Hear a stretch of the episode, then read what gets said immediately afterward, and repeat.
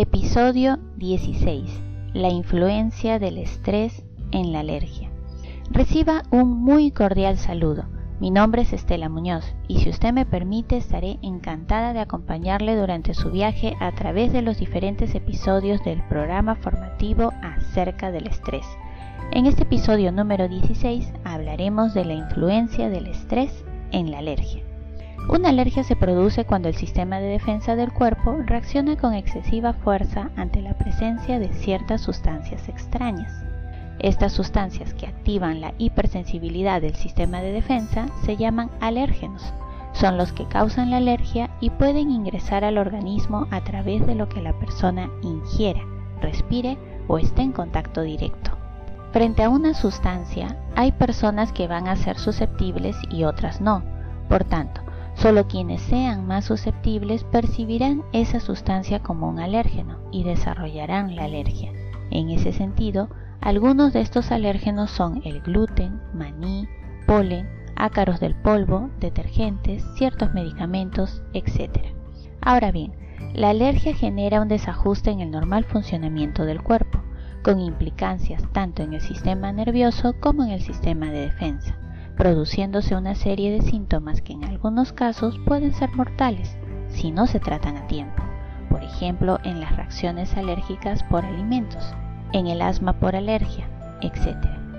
En términos generales, la alergia puede desencadenar principalmente síntomas respiratorios, dermatológicos y digestivos, con una intensidad que va a ir incrementándose en forma progresiva.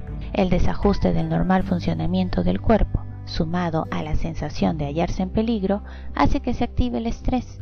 Y como el cuerpo ya se encuentra desestabilizado por la alergia, el estrés también se descontrolará, produciéndose otra serie de síntomas que intensifican los ya existentes a causa de la propia alergia. Dicho en otras palabras, la influencia del estrés en la alergia es incrementando la gravedad de los síntomas. El estrés no produce la alergia por sí mismo, pero sí puede exacerbarla.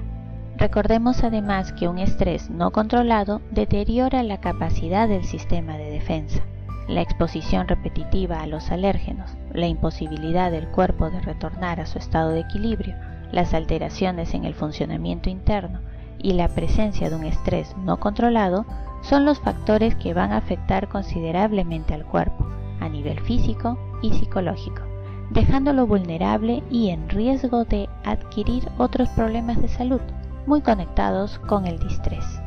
Si desea repasar este tema, le invito a visitar la web Santore. Allí encontrará las publicaciones del programa formativo acerca del estrés, que incluye audios, infografías, ideas fuerza, contenidos adicionales y mención a fuentes consultadas. Muchas gracias por su asistencia y nos reencontramos en el próximo episodio. Chao.